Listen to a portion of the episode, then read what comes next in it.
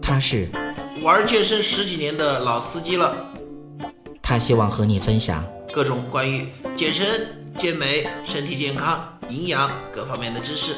他在这里等着你。大家好，我是老安。您现在收听到的是健人谈，我是健人安。泰森有泰森的看法，霍利菲尔德有霍利菲尔德的观点。这个呢，现在我们知道了两位大咖的看法。不过这里嘛，既然是我们健人谈嘛，是吧？我们呢肯定也要发表一下自己的意见。啊，以老安的看法啊，老安呢更多的还是支持霍利菲尔德，是因为他毕竟是一个残疾人，他少了一块耳朵嘛。不是说过过了啊，过了。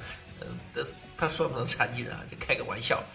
主要原因呢，因为老安觉得，毕竟来说梅威瑟。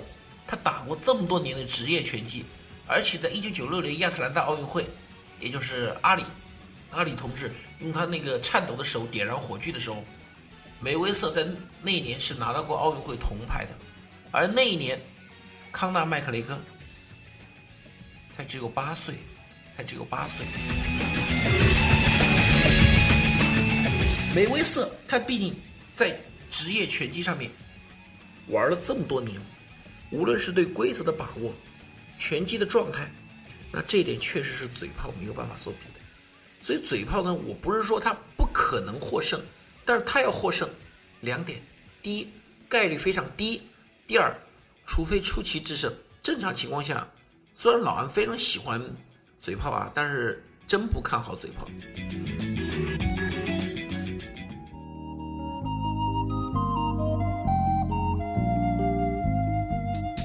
如果您喜欢我们的节目，也非常乐意与我们交流互动，请您直接微信搜索“龙易健身酷站”即可进行互动。